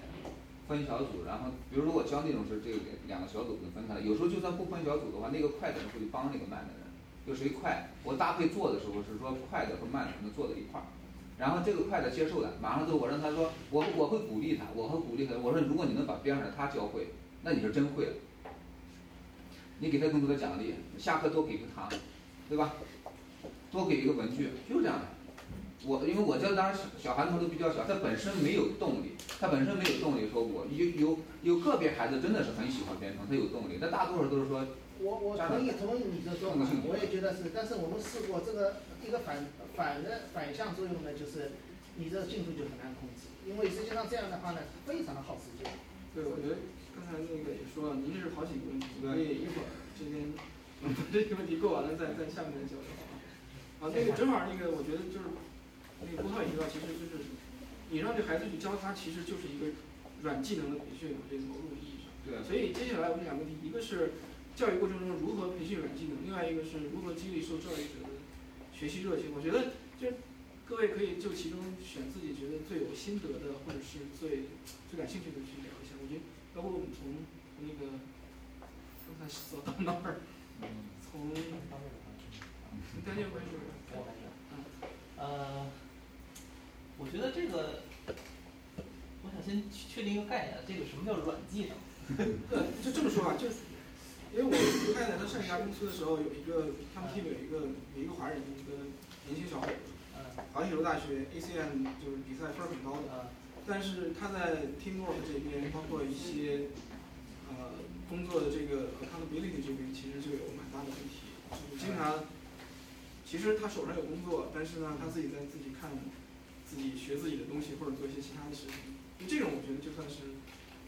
不管是 teamwork 也好，或者你责任心也好，这种应该就算是。技能的一部分。嗯，我觉得这种这种这种软技能哈，就是说，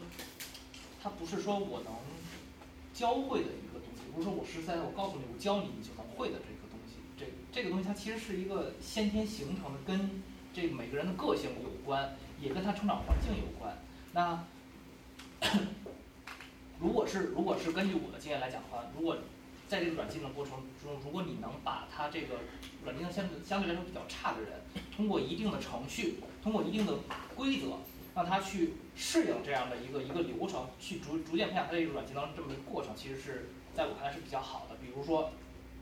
一个人进到了这个这个公司，他可能是考试考进去的。现在现在这个这个面试比较流行考试嘛，对吧？考试考进去的，但是呢，他考进去后他什么？他只是他只会他自己手里一点技术性的东西，其他都不会。那公司就会告诉他，你第一步。要先干什么？要跟谁说讨论什么东西？第二步是什么？第三步是什么？那在这个过程过程当中，他就会逐渐有意识哦，原来原来这个沟通过程，这个软技能，这个这个这个交流是这样这样这样一步一步来的。那他就就会举一反三，把他自己有的这个东西，然后再传递下去，再告诉别人，再再衍生再衍生出自己的东西，那就会变成了这个这个所谓的这个软技能了。对，其实，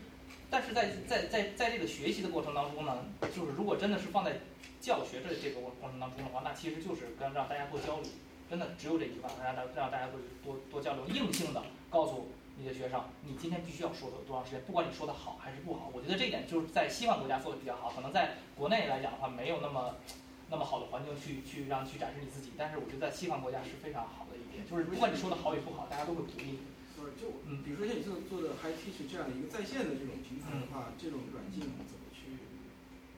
其实我其实我们的软技能一个是一个是一个是双向沟通，同样是双双向沟通。这个我不是一个这个还其实不是一个单纯的说我只是在我前面授课，你们去听，那就是一个老师跟学生一个双向沟通的过程。那在沟通过过过程当中呢，老师也可以根据学生实际情况，比如说像刚才顾涛说那种，我把线下的这种分组的形式我放到线上，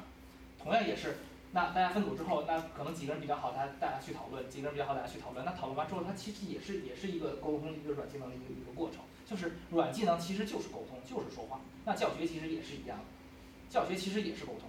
只不过现在我们的教学是多向于是单向沟通，老师在前面讲授，学生在底下学习而已。对。嗯，我们我我就结合我们的说吧，啊，motivation 的话，啊，对对，我们的可以，我们的学生可以非常 result driven。因为我们是真的能做出来东西的，我们可以把这东西联系到他们，呃，真正有欲望去要，呃，拿出来有用的。比如说，呃，这个一般，比如说有情感联系的，呃，家里可能有一些，呃，老人或者有，呃呃那个，dis disability 的人，啊，比如他说，很简单一个例子，呃，开瓶器，啊，我可以让呃教他们设计一个开瓶器，然后可以给就是马上给家里人用，就有这种 emotional tie 的话，嗯，就很容易激发某种东西。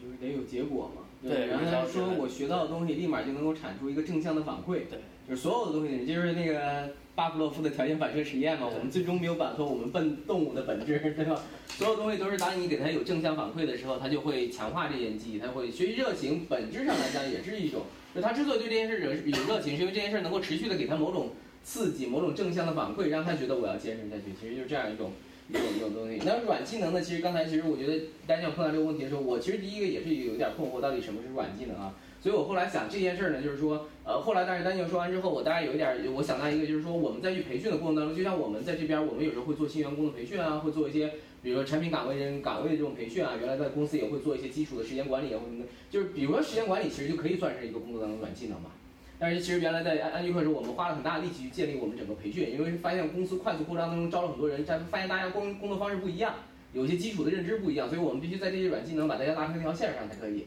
OK，这时候发现说。嗯，时间管理是我们整个培训里边最重要的一块，最重要一块儿。因为发现你时间的这种管理方式不同步的话，出现很多问题，类似于这样的软件。但我说说这件事是，首先你得先确定你的这个培训的这个结果，或者如果是一个技能，或者不管什么情况，它所需要的软技能是什么？啊，就刚才你们讲到了很多都是什么要培养他。Presentation 的能力，对吧？这就是说中西之间差别其实这样啊，对吧？中国的孩子就是你就照老师说做就行了啊，这边老师说你得上去演讲啊，差别在这儿。我觉得我们很多年在说这个东西，其实这个东西就是一个软技能。但首先我们得先认可这种软技能是我需要的，你确实需要，是你这个培训当中必须的。你把这几个列出来，你一旦列出来，你就发现说哦，这个技能需要用什么样的形式去锻炼，就可以融入进去。比如像郭涛刚才讲的，就是让他让他怎么样去参与去做，对吧？包括丹牛讲的就是有一个。是吧？它这种形式其实是比较容易去去去设计，但首先你得先确定你要培训的软技能是什么。然后关于工作热情这件事情呢，其实说一个我们原来案例，我原来有一个泰国的客户，呃，我们一个一个一个一个学员，他在泰国学汉语，他是在清迈啊一个旅游景点附近开药店的，很有意思啊，就很有意思，跟我们学了，跟我们老师大概学了有两个多月，然后这个这个这个人情况就是这样，他是开药店的。但是他突然呢发现说什么？他跟我们聊的时候，你你为什么这么强烈的热情要去学？啊因为当时他这个网络条件还不是特别好，有时候卡顿卡顿啊，我们还还愿意花钱一对一的学。他不是去上我们那个小班课，也不是选择用我们那种可以自学的那一套东西，而是直接就是找老师去学。而且我们老师说，哎，这个客户挺有意思的，你要让我去跟他沟通一下。我说为什么挺有意思？他说这个人他会明确跟我提要求，他想学的内容是什么，然后发现是非常专的一个领域里边的。就问这个拉肚子啊，然后什么吃什么药啊，发烧啊，反正就是就很奇怪，到底怎么？然后我跟他聊，后来我才知道，原来他是在那边开药店。然后呢，他说我以前这儿的中国人其实是不多的，但是清迈不是最近脸越来越火了嘛。然后他说，而且他说他这个火是突然爆发式的，就是超级多人来。然后为什么？我后来还帮他去研，他也不知道为什么。我后来帮他研究这件事情，就是我发现像马蜂窝这边去好多这种就是比较比较那个流量比较高的那个讲清迈的攻略里边都会提到，这是这个景点。附近唯一一个 药店 啊，对药店。然后最关键是什么呢？就后来这件事儿呢更火了。他跟我们学中文更火是因为什么？因为我们老师帮他把主要的药写成中文的卡片，让他打印出来放在那里。然后更多的这个驴友去推荐他，就生意越来越好，越来越好。但是呢，这不是一个好事儿。为什么？因为这老师后来不学了。我说为什么不学了？嗯，我现在生意好了，我雇个中国小姑娘，解决问题了呀。雇一个中国就是一个驴友，当然旅游来，我愿意在这儿生活，是不是可以？他留在那里工作，他最后解决问题虽然是，但是这个这是一个很好的案例，就是他的 他的学习的结果直接在他的这个现实应用场景里边得到了反馈。就是后来人家在写的不是说这是附近啊，说这附近本来有三个药店，说这三个都可以啊，后来就推荐说这是唯一一个能提供中文服务的药店。这很有意思，就是这这个老师这个特别有意思，我们跟了他，跟踪了他很多年，但是后来他帮我们在当地做了很多推广工作，去推广一些其他的这种商品店啊，或者什么，就面向中国人做生意的这些人，他给我们带来了很多这个这个学员，但是他的这个学习热情本质上是因为这个工作本身，就也有点像正向反馈吧，啊，这样一个情况。嗯，对，我还是蛮同意的。我我我的例子呢会比较简单，因为做培训嘛，就是就无外乎是几个目的，一是让自己现在的工作更更顺。解决一下现在工作中遇到的一些难题，让自己工作起来更开心，或者是啊更平稳。二是换工作，自己想要换到一份行业，没有这方面的接触，做一个培训，然后能跳到这个行业。三是啊升职加薪，四是那个找找到第一份工作，或者是找到一份工作，这都是非常啊明确的目标。所以我们接触的学员都是带着非常强烈或者明确的目标来的。我们其实并不太需要去激励他们的热情，啊，然后我说一下这个软技能吧，就软技能，啊，我觉得是相反的硬技能，硬技能可能就是 hard skills、technical skills。这样的话，我觉得其实硬技能是一个人职业发展的一个底线。就你的硬技能在这儿，你你你最差就做这个，但软技能是能决定你上限的一个事情，我觉得是这样。所以软技能其实是蛮重要的，啊，而且我觉得，呃，我说的不对，大家可以可以。来批评我，但是我觉得咱们华人圈子里其实软技能会跟本地人比起来会缺乏缺乏一些，啊，特别是做做演讲啊，去去跟别人沟通这些，或者是立的一个 team。当然，我们也有很多优秀的啊管理者，我们有很多优秀的这个这个这个创业者，但是在大趋势来说，还是啊我更愿意在做一些，比如说数据分析一些，就是啊不会太多接触到一些在在高层的一些一些决定。或者是决定一些 strategy 策略、公司策略的一些，所以我觉得软技能是一个很重要的东西。然后我们在培训过程中也是非常着重这一块，啊，就是像我刚才说的，跟啊老板的这个 communication，我觉得 communication 是在工作中工作中最重要的一个技能。然后就是 leadership，啊，如何能 lead 不仅仅是 lead 下面的人，而且是啊在公司做一个 peer，就是你能不能 lead 你身边的同事和你的这个啊这个这个团。队的成员一起来作，一起来迈着一个共同的目标来前进，啊，然后有比如说有什么 listening skills，然后有一些啊这个 presentation skills，就是我们接触的是程序员嘛，有可能想程序员为什么需要 presentation？其实，在现实工作中有很多啊需要开发出来的一些东西是需要 present 给给，要么是产品经理，要么是给客户，你要让他知道我我设计出来这个东西你要怎么用，为什么这么设计，然后这样设计它的好处。是什么？就当如果是两个程序员都是同样的呃编程技能，就差不多的话，能更好呃解释他的这个这个一套 solution，或者是能更好的沟通的，他一定是能更吃香的，他对他以后未来职业发展更有帮助的。所以我觉得软技能是非常重要的。而呃如何培训的话，就是更多的给他们一些机会，让他们去呃他们自己去去做一些 project，不是说我们去。给他一个一个任务，让他去做。我们是给他一个一个 problem，一个一个现实中的一个问题，让他们自己作为一个团队来解决这个东西。他们自自然而然会去啊做那个啊 group meeting 啊，会做 communication，就给他们更多的这种机会，让他们去接触这些事情。然后我们会啊带到我们自己的经验和行业中的一些 best practice，然后来带带领他们来一步一步的完成。我我来分享一个刚，我分享我们自己的一个一个实践，我觉得挺好玩的。就你刚才讲的这个正向反馈，我们其实是跟我是从我们的学习的孩子们身上学到的。有的小朋友上完课之后，他下课时候给我讲说：“郭涛老师，你能今天给我爸爸给我讲讲，我今天表现棒不棒啊？”很好，这是我从孩子身上学到的。然后知道这其实他们的诉求很简单，有些孩子有的是很有自己有兴趣，但也有很多是说。什么课都是家长带着去上，他才去上。然后呢，家长上了有有时候家长可能问他说喜不喜欢或者表现好不好啊，都会问。然后他希望能够老师给这个正向评价。然后我们每次现在就是说下课之后会跟家长在沟通的时候，就当着孩子的面，你还当他的面，你不当他面没有意义。你要当着，你要让他看到，你要让他感受到说老师在夸他，当着他妈妈的面在夸他，当着爸爸面在夸他，而且在夸的时候还讲他具体的做的哪个东西好。怎么表现的好？怎么做的好？说这节课做的游戏特别好，特别用心，是他自己做的，老师只是在边上辅导了一下。然后他回家之后，你可以这时候给他讲，给他妈妈讲或者爸爸讲，说回家之后让那谁给你演示，带你一起玩一下。然后这时候孩子回家之后就跟爸爸妈妈一起在玩这个游戏，在玩他自己做的，在讲他自己做的东西。其实这个时候孩子的所有的表现，家长都看在眼里，都看在眼里的。然后自然而然你就不会愁他下下次课他不他不续费。对吧？呃，最后在这儿，对吧？你肯定得，是，对，你没错，对吧？你必须要做好事情，他就会续费，一个周期完之后，他就会再续第二个周期的费。那孩子也愿意来，孩子也，你又又有口头奖励，又有物质奖励，哎，爸妈回家还夸他，他有什么理由不来？他有什么理由不喜欢这个东西？就这样。就我想问一下，你说的这个是不管是华人的还是西人的，都是这个。因为我现在教的西人孩子是在别的机构合作的，所以跟家长聊不上天儿，很多人就没有没有过这种经历。但是那个教过的印度的孩子也有这种情况，那印度家长确实还是挺感兴趣的，因为我觉得印度家长跟中国家长一样，天天打机器，都是机器家长一样一样。我能我能举一个现实例子，就是我在大学创业的时候的话，其中一个合伙人他是一个白人，他就是小的时候的话，他爸妈就带他去那种暑期夏令营就学这种编程，然后后来的话也是靠自己的兴趣，并不是爸妈逼的哈。国外家长和中国家长最大的区别就是没有那么强的管控欲啊，还有那种那种炫耀的欲望，是把孩子当成一种一种奖品的欲望。所以说他们真的是让小孩子去发掘自己感兴趣的东西，比如通过暑期夏令营就发掘编程。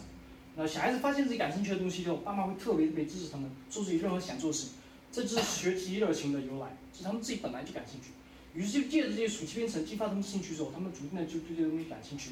于是培养到大学阶段，他也进了那么加拿大这边最好的一个大学啊，华北也学的是编程相关的东西，然后还是还是经常考试考满分那种，真是天才。说天才真的是自己自己自己就自发的能够学出来的，不是被逼出来的。说他就是一个很成功的案例，就是就是也是像这样子，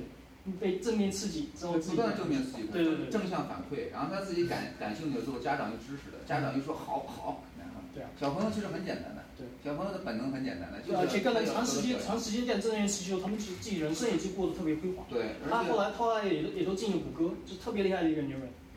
因为因为我经常讲一个东西，就是说这个孩子的兴趣的话，特别现在来讲嘛，编程也好，Steam 也好，或者 3D 打印也好，这都是最新的东西。然后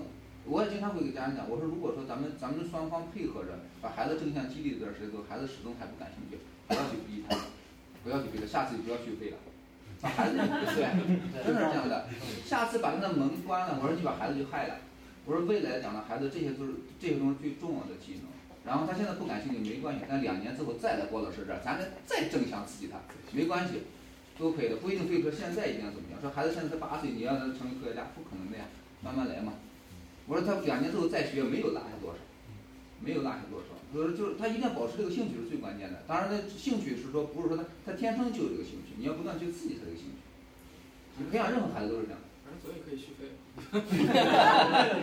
通过续费两年之后再来续费嘛，对一样的。对，你应该所说的这个教育策略的话，其实就是冰岛所在用的，而且冰岛现在是全世界公认那么教育体系最好，他们其实也就这个模式。不逼孩子，但是随时他们想来就来。对，他说续费都是开玩笑，但其实真的是这样的，就是这样的状况。你就从本身来讲，为了孩子好也是这么去说。我就经常给家长我说，他如果孩子真不感兴趣，不要去逼他。有的人讲那天早上，因为就听一个回头听个家长说，他妈妈打了他半小时不打出来的。我说那不对呀，我说那这孩子上课表现挺好的，为什么这样？对不对？而而且我要补充一点，孩子的兴趣真的是千变万化。嗯。对。呃，因为他在成长过程中接触身边接触的东西不一样，每个阶段他。产生的兴趣点都不一样，对，但可能正向反馈的那个东西会刺激到他的。正向反馈的东西点，就比如说这个被家长表扬这件事儿，可能是孩子相对来说比较普遍存在的一个。就刚才其实说这事儿，我特别有意思，想到一件事儿，就是我们在企业管理、团队管理的时候啊，不是也其实也有一个这种，因为你在管理员工的过程当中，其实也要给员工一定的正向反馈的这种东西嘛，持续的。就是我们讲到表扬员工这件事儿的时候，其实有一些很具体的原则，一定要是具体的人。具体的事儿，刚才说这个事儿特特别重要啊！就是同样是表扬孩子，你说是如果就站在那儿就大就是非常大面说，哎这孩子特别好，你一定要跟他说这孩子做了一件什么事儿，这编程里面怎么做的，然后解决特别好一个具体的事儿。还有一个第三点是非常关键的，就是及时，当天发生，当天反馈，这个是最有效的。这是不管是企业员工去做这个，对不对？因为说这事想起来了，这个这个最近我们在我们团队里边也在讲，说这个表扬员工、批评员工其实都一样，具体人具体事儿及时，这是三个基本原则，就是正向反馈其实也是这样。说说起来这是手段，但实际上当它融入你的骨子里的时候，再再就是一种基本的反应。这就是很强的一个软技能。对，这就是你说的对。特别那个你说，你看我这马上就表表扬你，对不对？马上就这就是这有个骨子里的东西。你说的对。我对孩子，我对我的孩子都是这样的，棒棒的，棒棒的，是不是？这不是说虚伪的夸他，是真的，他需要表扬。你你自己做生意也需要表扬，你同样创业，老婆天天在后面说今天对吧，赔钱了，项目做的又不成功，对吧？那个出去这趟干嘛了？那那夫妻之间也要正向激励，一样。行，我们继续往下进行问题啊，这是倒数第二个啊，我们从康宁这边开始，就是当前。的新技术会对教育的未来有什么影响？我觉得这个可能不需要谈的太深入啊，因为这也是从你自己的感受和你听过的故事出发。对，从我这儿开始正好啊，嗯，新技术有时候真的是可以改变整个教育的逻辑，就是呃，就就像我刚才已经呃触及到一点，比如学数学、物理、化学，嗯，它真的可以，如果就如果你运用 3D 打印作为一个媒介的话，真的可以完全改变你就传授的一个一个逻辑，就你真的是为了做出来一个东西而去学那个相关的知识，而不是说我学这个 subject，然后把它应用到某一个领域，而而而真的是所谓的 result driven，我我为了要做出这个瓶子来啊，我得学怎么量这个瓶子的尺寸，我得学这个这个瓶子的材料是什么，然后这个。这个这个从从它的这个出发点上是我可以完全颠覆掉它的这个教学模式的。我觉得新技术这块可能对教育影响是两方面的。第一个方面是说，这个新技术本身也是需要学习的，所以它第一影响的是说教育。就比如说大学的分科，你想想这十年前大学的分科跟现在的区别。再举个例子，就是说这个两千年前这个孔子学堂上学的那个东西和我们今天大学里边学的东西的区别，这其实也是技术发展的东西，只是说时间呃短长慢快慢的这样一个东西。包括西方的哲科思维这一脉，科学思维这一块儿。在近代的这两百年快速发展的过程当中，才产生了我们今天所有的科学分科体系，才有了今天的学习。你说，其实是不是西方的这一套对科学技术的研究的进步，导致了对教育本身需要学什么东西产生巨大的影响？啊，两千年前大家都在农业社会种地的时候，其实你不学数学也没关系。啊，中国也有人研究天文的，对吧？张衡发明地动仪，最后也就是一地动仪。实际上那时候很多知识没有实际的作用，可能都是用为道教去炼金了，对吧？化学知识都用来炼金了，没有什么实际的这种东西。大家实际所要学的东西很少，所以现在为什么我们你不用去炼金，你也要学习化学的基本原理，对吧？其实这是时代，就是新技术不断再去发展，也对我们的。整个教育的分科或学习的偏重性，就像那个柯林刚才讲，也许 3D 打印就成为一个基本技能，至少编程可能真的是要慢慢变成一个很基本技能。每个人都对编程的思维有一个基本认识，因为我们今天的世界就构建在这个之上，这是一个方面，我觉得会有影响。另外一方面呢，就是说新技术本身是否会对教育的形式和方式产生改变？比如说原来没有在线教育啊，早些时段其实早就有在线教育，零一年的那个时候就已经硅谷就有好几个，你你可以查查，其实零一年的时候就有几家已经。已经上市啊，融资可以上市的这样在线后都死掉的这个美国的有限公司，当然他们做的是什么？在线教育一对一，这绝对不是一个新鲜概念，早就已经有了。但是当时碍于当时的网络带宽设备的这个情况，那是一个太早的概念。所以在最近这一两年，在线一对一，你看跑得特别快。当然最近这一两年，因为在线教育钱多嘛，对吧？大家都往里边投，现在其实也投出问题了，对吧？获客成本太高，就出现比较大的问题。那个。所以我觉得新技术在这块儿，包括说，你看现在教学越来越电子化、电气化，对不对？从我们小时候可能那时候能有个投影就觉得很高大上了啊，现在可能人手一个 iPad，未来的形式可能会随着这种技术的发展，在这个方面教学形式上产生一些这样的变化。我觉得，所以新技术对于教育的主要的影响是两方面，然后有一个可能潜在的从根基上可能讲，比如说脑机互联了之后，我们还需不需要教育，对吧？这个是一个可能呃。不是那么接地气儿的讨论，但是它也有可能在不远的将来可能会成为一个更颠覆性的改变。就也许教育这件事，包括说你还有必要学习语言吗？现在翻译机也许戴上耳朵你就你就畅通无阻的跟别人沟通了，也许就可能会走到那一步去啊。这个随着这个人工智能、自然语言的分析越来越发达之后，可能会走向这一步。到那时候语言学习还有多大的必要？可能会产生改变。但那也是一个更深远的。我说表层上来讲就是两方面，影响分科，第二个就是影响你教学的方式。啊，我觉得。我想，我想提一点，就是我觉得新兴技术和高科技其实是一柄双刃剑，在好的一方面，它对人类带来的影响肯定是巨大的，而且是正面的。比如说，说到教育的话，一是像跟你说的两个，一是影响到我们学什么，啊，我们会可能会更多的偏 STEM 这些这些啊 discipline 啊，就是这个科学，然后计算机。或者是技术科技，然后是那个工程，然后最后，呃，还有一个那个数学，对吧？STEM，然后会影响我们学什么？可能我们呃要接触的下一代，可能就是更多的会偏这个理科这方面，因为它会有更多的 application，然后它会有更多的这个以后的这个需求。啊，另外一方面会影响我们怎么样去怎么样的去学习，可能是有一些新新科技出来了，会影响我们。比如说我们小时候。呃都是从呃读书写字开始，但是现在可能很少有人会写字，包括我自己，什么时候能提个笔，可能就是电脑不方便，就很少的情况下，越来越多的人会逐渐的，我觉得会忘掉写字这门技能，writing 这门技能，他可能就是在键盘上或者是在他虚拟一个世界里能出来这些东西，而他可能学习更多的会呃一些虚拟的语言这些东西是我觉得未来的一个趋势，呃然后这是好的方面，然后不好的方面是呃现在高科技还是一个在探索的一个阶段，还是比较处在一个比较啊、一个大家一个比较未知的阶段，呃它在给大家带来便利的同时，会牺牲很多东西，比如说隐私，然后我们现在已经有很多呃负面的影响，就是呃在科技呃的应用上，然后牺牲了自己的一些隐私或者是，会带来给社会带来一些很负面的东西，所以我我觉得在以后的教育上，也应该给啊、我们的下一代啊、培养这一个这一个这个心态，就是说科技是好的，它是会推进推进人类进步的，但同时不要忘了科技它也是被人类使用，而不是人类去跟随科技。这样的话，我觉得呃这是我想提的一个一个观点。我觉得这这个话题的话，其实两个方面的，一个是说这个新技术对于教育本身的影响，另外来讲就是新技术对于本身教育内容朝着新技术的方向去走这两个方向。第一个来讲的话，因为我们最近做了很多，也做一些医学的项目，在医学的角度来讲，就比如像 VR 等等的运运用，在整个的医疗的这个培训或者手术的术前方案的制定、术后的这个方案的总结，包括说医学院的学生的培训这个角度，举个简单的这个这个肾啊、肝脏啊等这个手术的具体应用都做得很好，现在都做得很好。嗯，多大医学院他们也有，包括像多伦多总院啊，他们也有很好的应用。然后至于说教育内容这个角度讲的话，那就更不用讲了。你说这个活得早学得早是吧？人类社会更是这样的，你的新技术必须要学，不学就跟不上了，然后基本上就。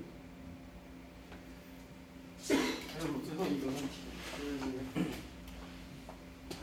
你也说中国和加拿大之间教育创业有什么？我觉得对同与不同吧，可能大家自己的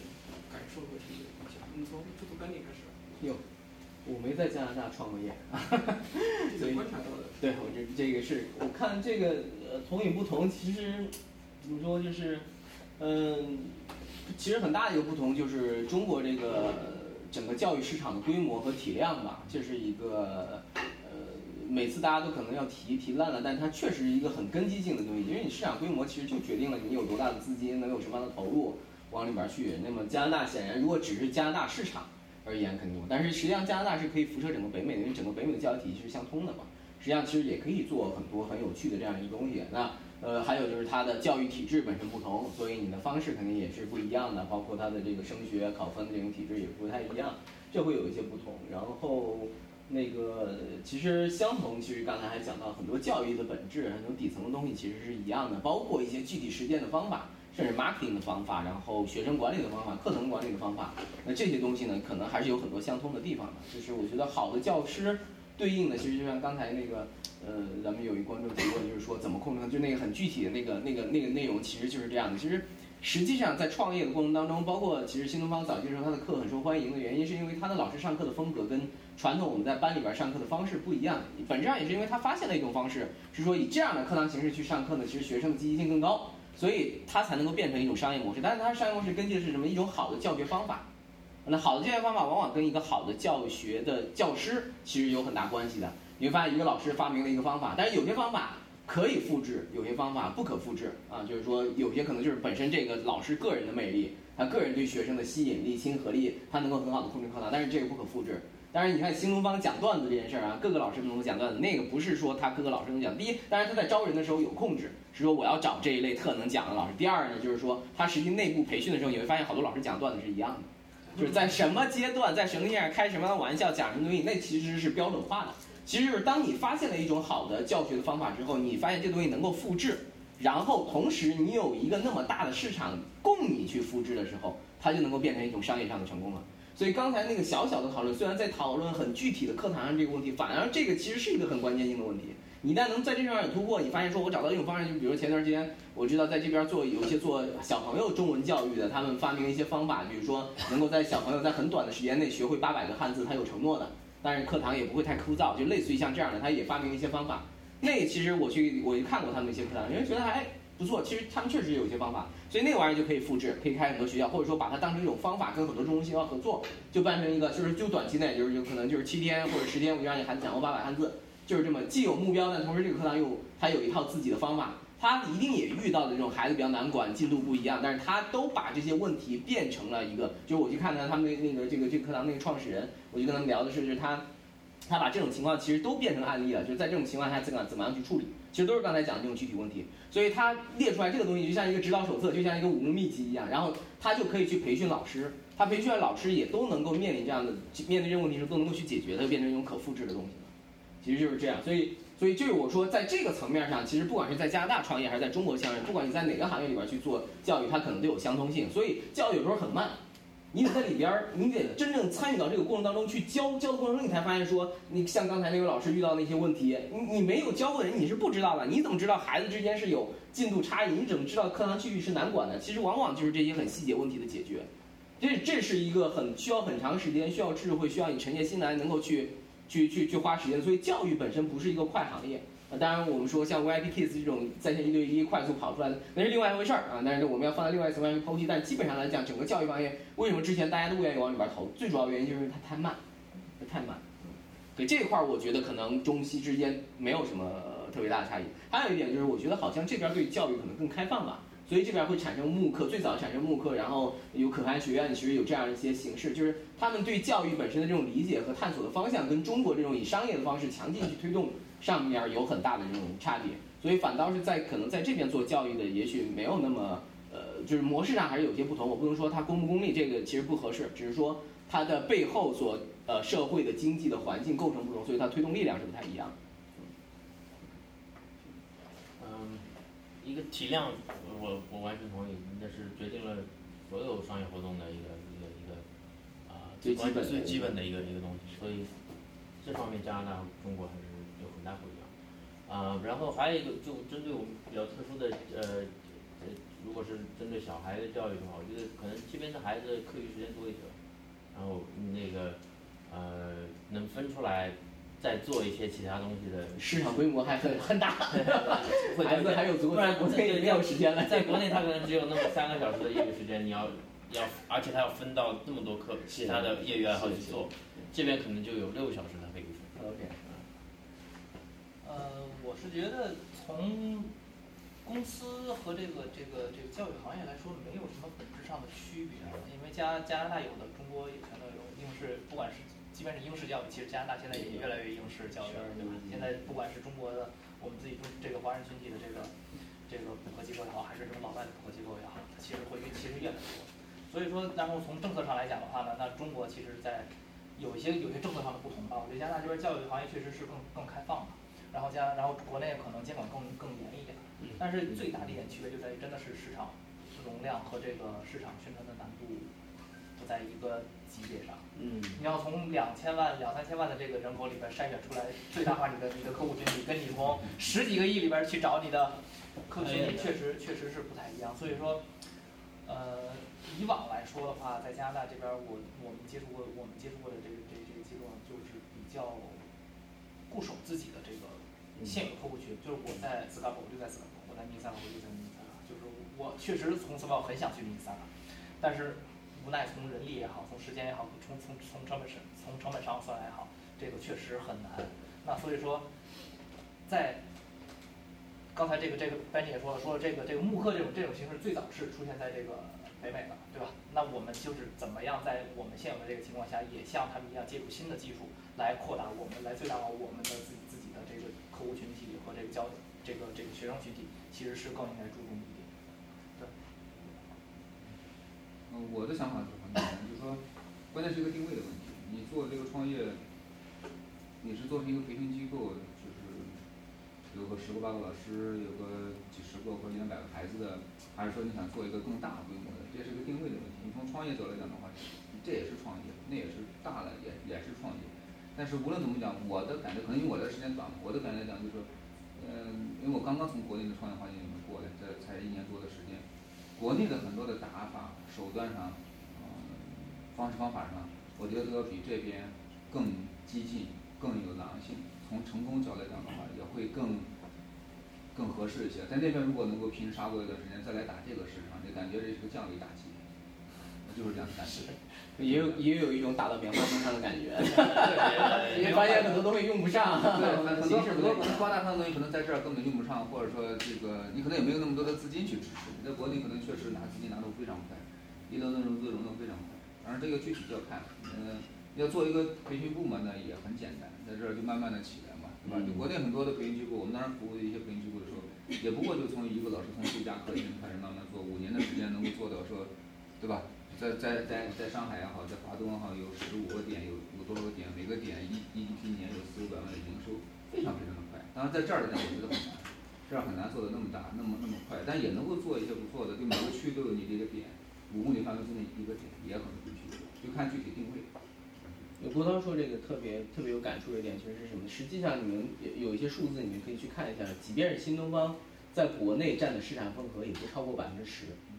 整个教育行业。在全球各个地方，哪怕是中国，你说中国有很大市场，但是你在中国找不到任何一个企业，它能够把中国全中国给干起来的。就是你，你以为新东方已经很大，但实际上在整个这个培训教育培训行业里面，地方的培训机构层出不穷，很多地方你听都没听过名字，人家闷头发大财发了好几年了，做的非常好，教育质量一点都不比不输于其他这些地方，它是有这是有很强的地域性的这个东西的。就我说它很慢，它很难出现一家大的迅速就把市场给吃掉了。教育就是这么一个特点行业，所以我觉得，在我觉得郭涛，包括他今天的这个选择，包括在家在实验认识，我觉得这个其实是更接地气儿的一种，就是从一个小的，从包括我觉得我其实也蛮看好 STEAM 的整个整个这种培训的这种这个这个这样一个方向，其实就是这样一种形式。其实教育更多的时候其实是这样的，因因为大多大多数应该是这样一种形态。我想补充一点，就是中国和加拿大或者是北美这边，其实我觉得中国在全世界上来说都是。数一数二，非常非常非常非常非常注重教育的一个一个国家，特别是家长对小孩的。然后，呃，如果大家在在中国读过书的话，或者是现在有小孩在中国的话，会会非常了解。呃，其实家长，你说他想不想让孩子过一个无忧无虑、快乐、无没有呃太多作业的生活，肯定是想，但是没有办法，现实是，你必须要去上课，上课的时间很长，然后还有补习班，然后还有课外兴趣班，然后还有各种杂七杂八的东西。没有办法，你不上这些东西你就跟不上，跟不上你就没有办法，